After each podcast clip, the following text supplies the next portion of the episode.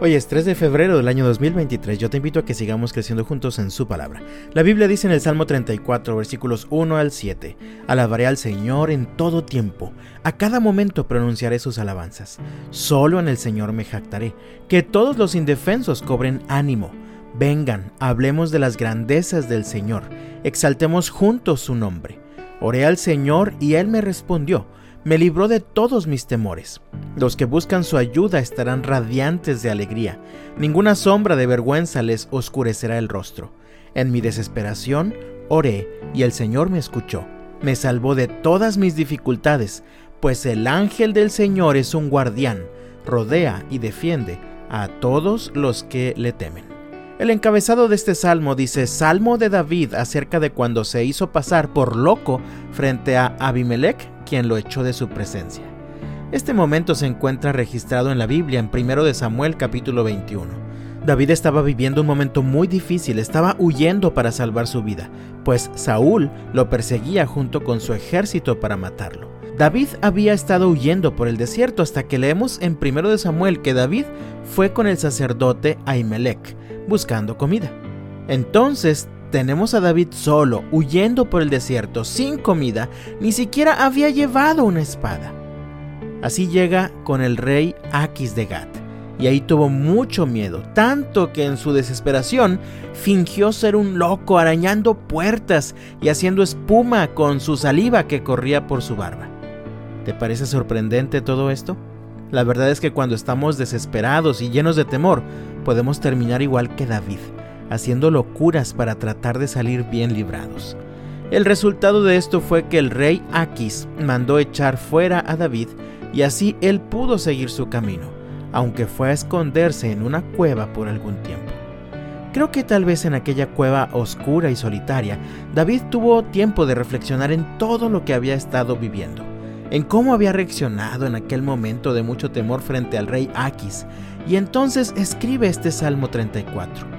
En los primeros versículos encuentro dos cosas que hizo David que le ayudaron a encontrar esperanza y paz en medio de la desesperación. La primera es alabanza permanente a Dios. Leemos en los versículos 1 al 3, Alabaré al Señor en todo tiempo. A cada momento pronunciaré sus alabanzas. Solo en el Señor me jactaré. Que todos los indefensos cobren ánimo. Vengan, hablemos de las grandezas del Señor exaltemos juntos su nombre. El diccionario define el verbo alabar de la siguiente manera. Decir cosas favorables de una persona o de una cosa, resaltando sus cualidades o méritos. Espero que estés de acuerdo conmigo, pero cuando estamos desesperados y llenos de temor, viviendo una angustia real ante la posibilidad de perder la vida, no es lo más natural ver las cosas con una perspectiva positiva.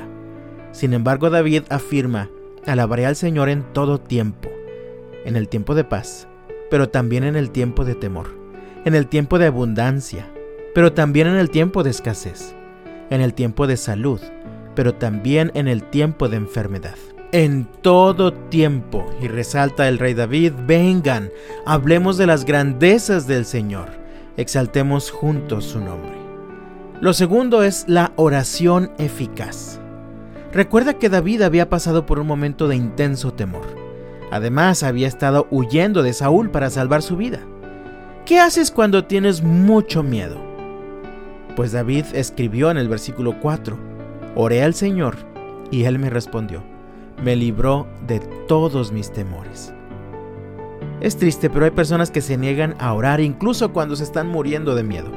Y la solución está a su alcance, tan cerca, a un simple suspiro de distancia. Y quiero aclarar que cuando hablo de oración eficaz, no me refiero a una oración que produce la respuesta exacta que esperas en el momento que tú crees que es el correcto. No, no, no, no, no, no. Cuando hablo de oración eficaz, me refiero a aquella que produce paz en la mente y en el corazón, independientemente de las circunstancias o de la respuesta de Dios.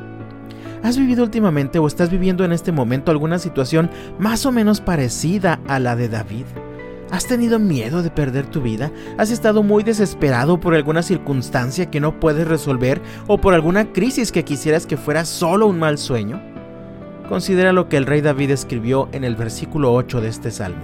Prueben y vean que el Señor es bueno, qué alegría para los que se refugian en Él. Deja de buscar una cueva a la que puedas ir y esconderte. Corre al Señor, amado mío, reconoce sus bondades en todo tiempo y ora para que el Señor te libere de tus temores. De todo corazón yo deseo que el Señor te bendiga este viernes y hasta la próxima.